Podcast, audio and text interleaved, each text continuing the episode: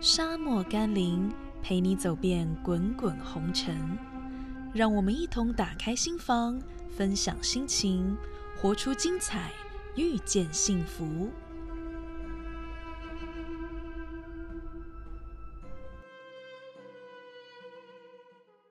没想到呢，再一次录下一集的节目，竟然已经是两个多礼拜以后的事了。因为前个礼拜呢，其实我忙着新机型的受训，我本来是飞三八零，然后后来公司现在三八零大飞机停飞，把我们转去飞三五零，有了为期三天的训练。训练完之后呢，又开始飞，所以就直到现在才开始录新的一集啦。但是庆幸的是，我没有 freeze，节目还是有持续在更新哦。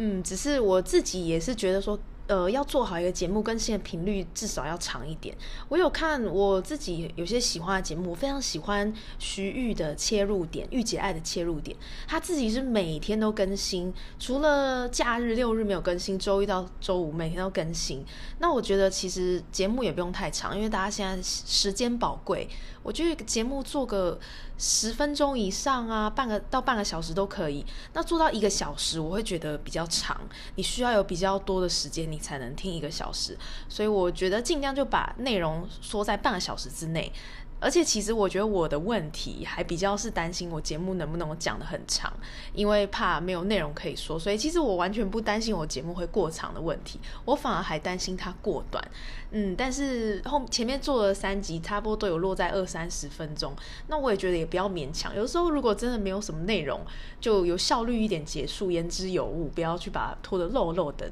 那因为上一次三集节目推出之后，有朋友就问我说：“哎，你是怎么录音的？啊？录在哪里呀？怎么开始等等等。”所以就引发了我的 idea，想说。哎，这一集就来做一集，跟大家分享如何开始我的 podcast。说说不定正在收听的你们，你们也想要做属于自己的 podcast，那我就跟你们分享，我们我是录在哪边呐，我的麦克风等等等，还有就是我觉得录 podcast 有一些嗯要注意的事情，会跟大家分享。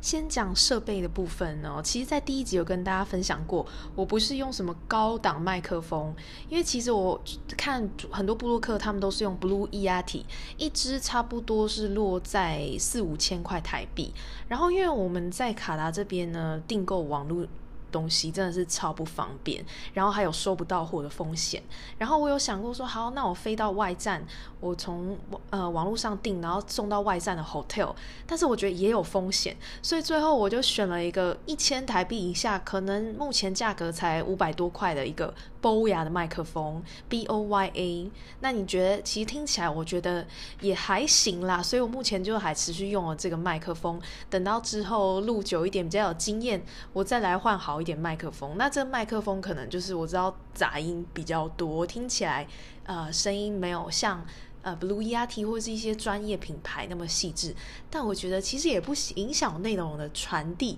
所以我觉得麦克风选普通的，或是你要选很高档的都无所谓。那如果预算没有那么高，我是选 Boya B O Y A，我觉得也 OK。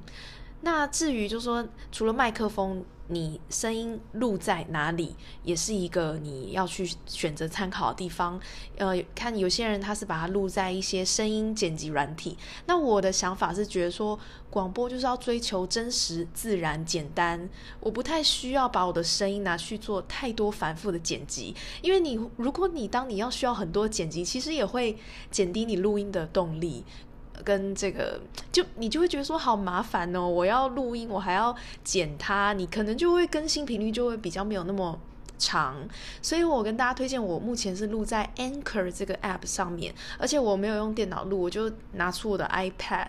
然后呢，我就把我的 Boya 的麦克风夹在自拍棒上，非常的轻寒节省，对吧？我连麦克风架都没有，我是用。夹在自拍棒上面这样录，然后录在 Anchor A N C H O R 这个在 App Store 或是 Google Play 上面都可以下载到。它是 Spotify 旗下的一个服务，所以其实如果你直接录在 Anchor 上面呢，呃，它直接呃同步转到 Spotify 是非常的容易。所以呃，你打开这个 Anchor 这个界面，很多档案你就一个一个档案录进去，然后。呃，它还有一些小的配乐，就像我们节目现在每讲一段话，中间还加一段现成的音乐，所以我觉得就是已经很方便了，你就不用再用剪辑软体，还要剪音乐，然后插音乐等等等这些，感觉是有点麻烦。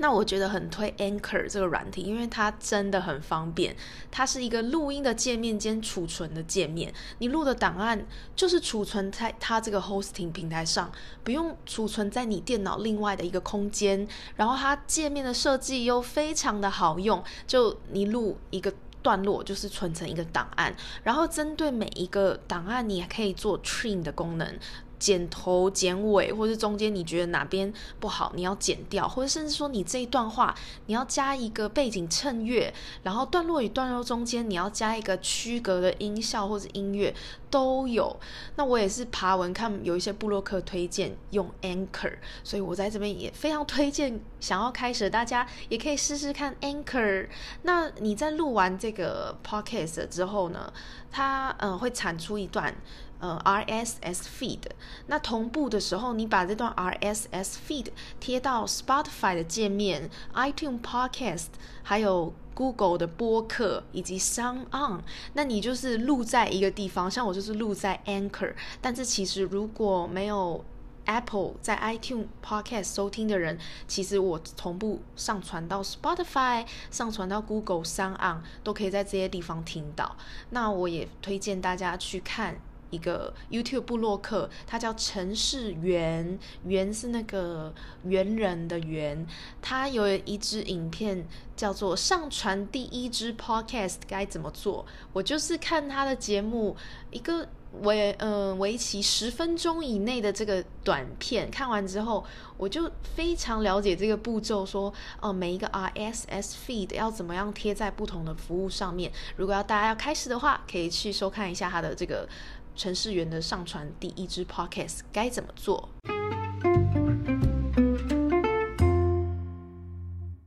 其实录 podcast 真的是非常的轻松方便，你只要把你的。装置摆好，摆在任何你想要觉得舒服的地方，何时何地你都可以做，你也不用打扮你自己。我还记得，因为我们飞到泰国是不能出门的。我当我上一集就是我飞到泰国，在房间饭店房间里录的。我当时想说，哎，不能出门要干嘛呢？我就把我轻盈轻巧的麦克风装进我的行李箱，然后到房间里，还我觉得那一集反而还声音特别好，因为 hotel。吸音的设备比较多，然后因为我在宿舍里非常的空旷，所以其实杂音回音、外面 construction 声音其实都没有像 hotel 这么好。但是如果他不是因为把我锁在房间里的话，多半到外站我都是会去出门啪啪照的，就不会在房间里录音。那那一集因为是被规定不能出门，所以就可以录音。那其实我觉得，有的时候呢，你会想说啊，我每个礼拜要产出，或者说是每天要产出什么样的内容，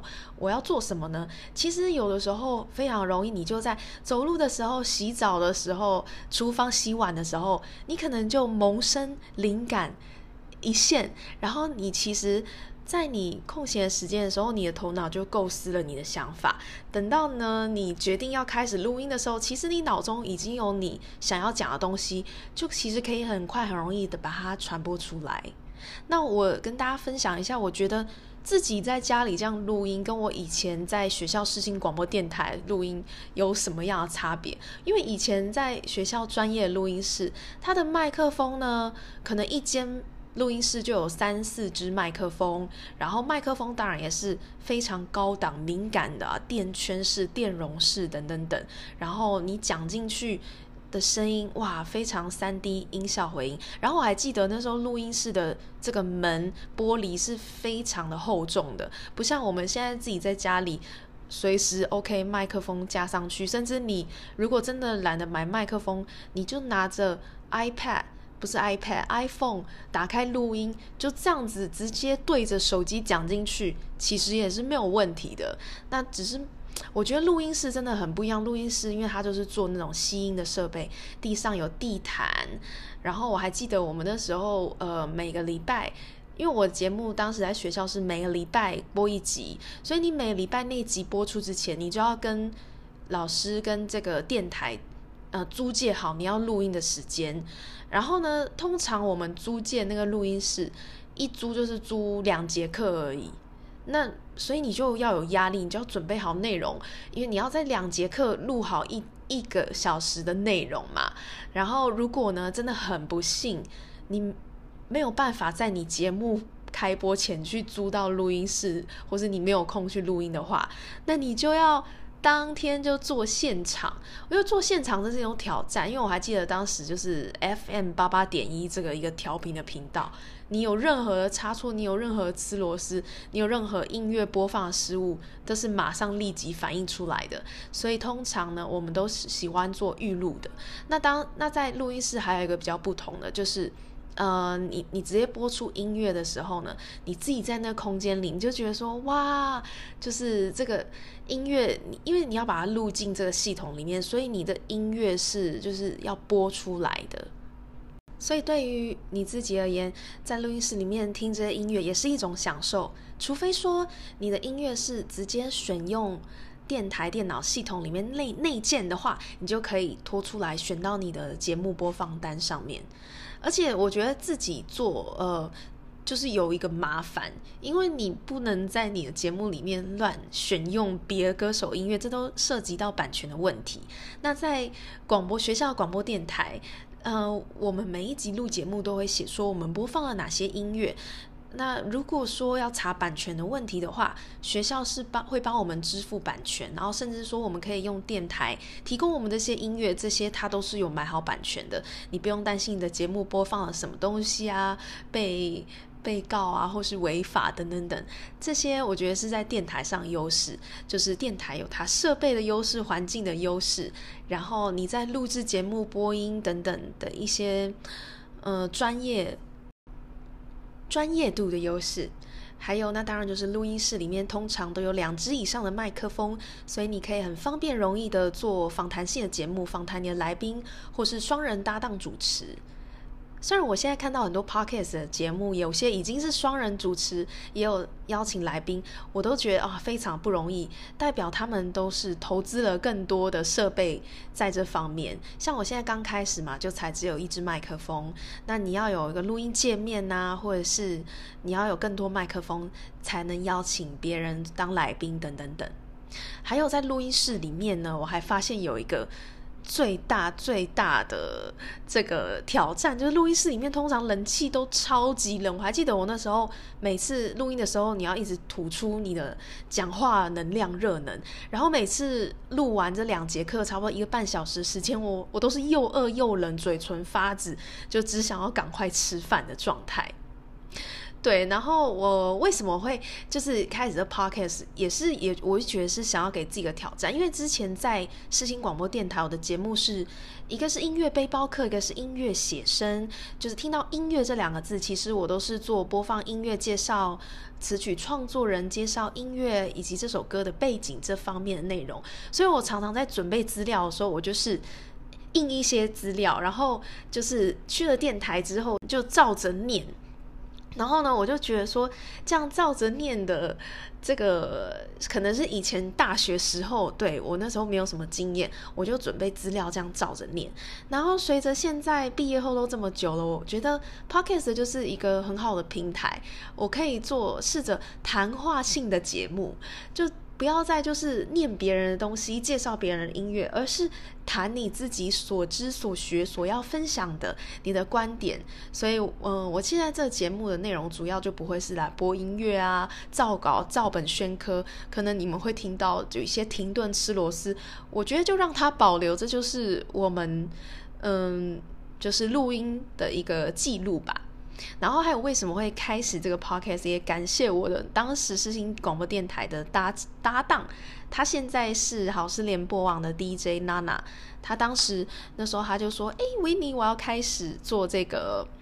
podcast，问我要不要开始做这个节目。然后我那时候其实还不太了解，想说，嗯，这个节目要怎么弄啊？怎么开始？可以干嘛？等等等。后来我做的时候发现，哎，其实真的是一个很不错的平台，记录自己的生活，嗯，说你想要讲的东西。因为你如果是白纸黑字写出来，别人一些酸民看到可能会攻击啊什么的。可是如果透过 Pocket 声音的话，它其实很难，就是白纸黑字把你 screenshot 出来啊，然后真的投递到公司检举你什么的。嗯，我觉得，而且也不用露脸，非常的自由自在。我觉得对我而言是非常适合的一个方式，所以我目前还是乐在其中的。那接下来下一段，呃，我要跟大家分享，我觉得，嗯，做出一个好的 podcast，几点事情需要注意，到时候来等等来跟大家分享。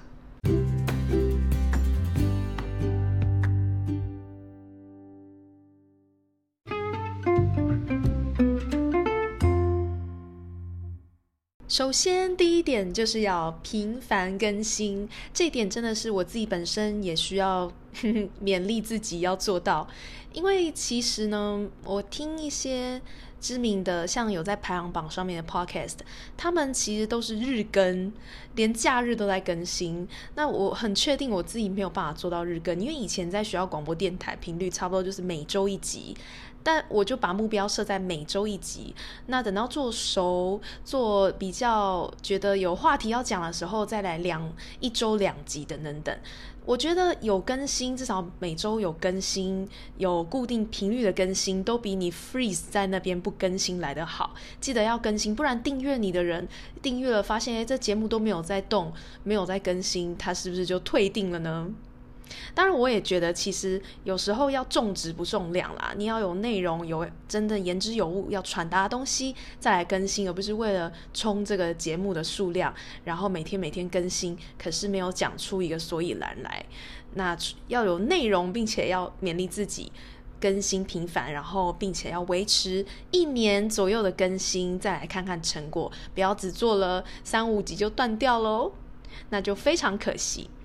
然后第二点，我觉得要简化制作流程，因为如果把制作流程你要剪辑啊，要插音乐啊，要弄很繁复的软体，是不是就会减低了你更新节目的动力呢？像我现在这样子，就是一个麦克风录进 iPad 里面，我不需要我不需要剪辑，我就直接录在 Anchor 里面，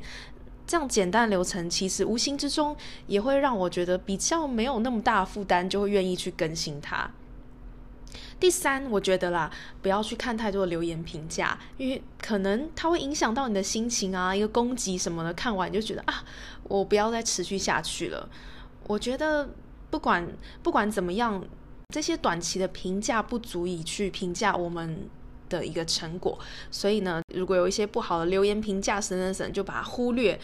因为有时候你太在意那些评价，真的也会影响到自己制作节目的心情，所以就。努力的继续持续的做，然后做一阵子再来看那些评价啊、星星、星等等等的啦。我觉得不要不要让评价影响自己的心情，坚持下去做才是王道。好，第四点，我觉得这个分享怎么讲，也是呃你的一个输出给听众资讯的一个输出。所以当有的时候你觉得你学到了什么，你要分享。那我觉得就是一个很好的资讯交流。那甚至有时候你觉得，哎，我怎么头脑空空，没有什么东西分享？可能对自己也是一个很好的提醒，说，哎，我好像都没有那个音铺了，所以我会觉得不知道要 out 铺什么。也就是是时候也会提醒自己说，需要来一点吸收一点新知，读一点书，吸收一点知识，这样我才有内容来跟听众朋友分享嘛。所以我就觉得，嗯，也是一个自己。很好记录生活的地方，因为呃，你把你自己想要传递的资讯统整为一个很有逻辑性的内容，然后这样子传播出去，而这样的内容或许呃对别人也是有价值的。像我可能会分享去北欧的旅行、欧洲的旅行，或是我在中东中东的所见所闻，那这些可能是别人没有经历到的。那透过了我的介绍。增加他的经验，这样子一个能量正向的传递，我也觉得是一个非常好的价值。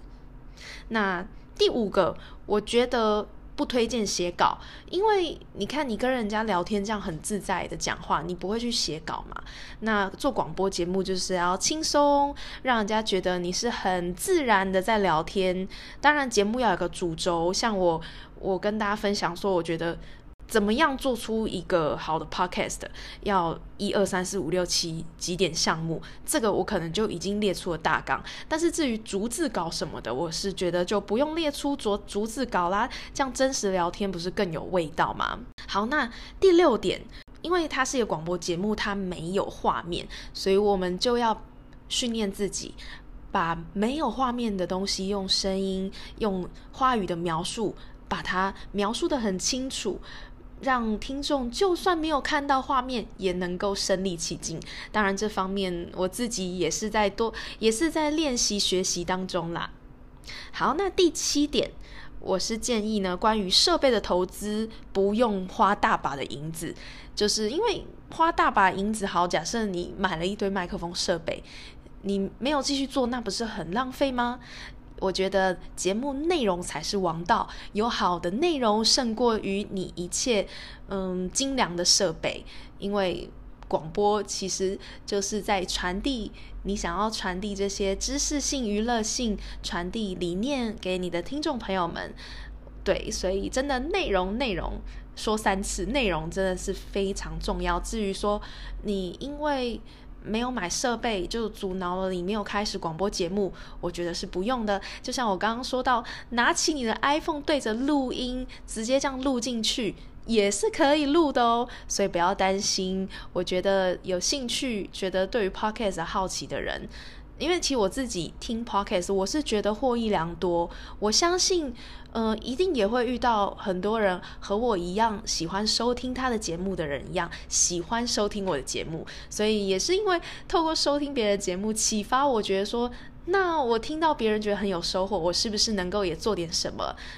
带给别人相对的收获，所以在收听的你，你觉得你有想要分享给大家的东西，不要怀疑，赶快开始你的 podcast 吧。那最后希望大家会喜欢今天的节目，我们就下一周再会喽，拜拜。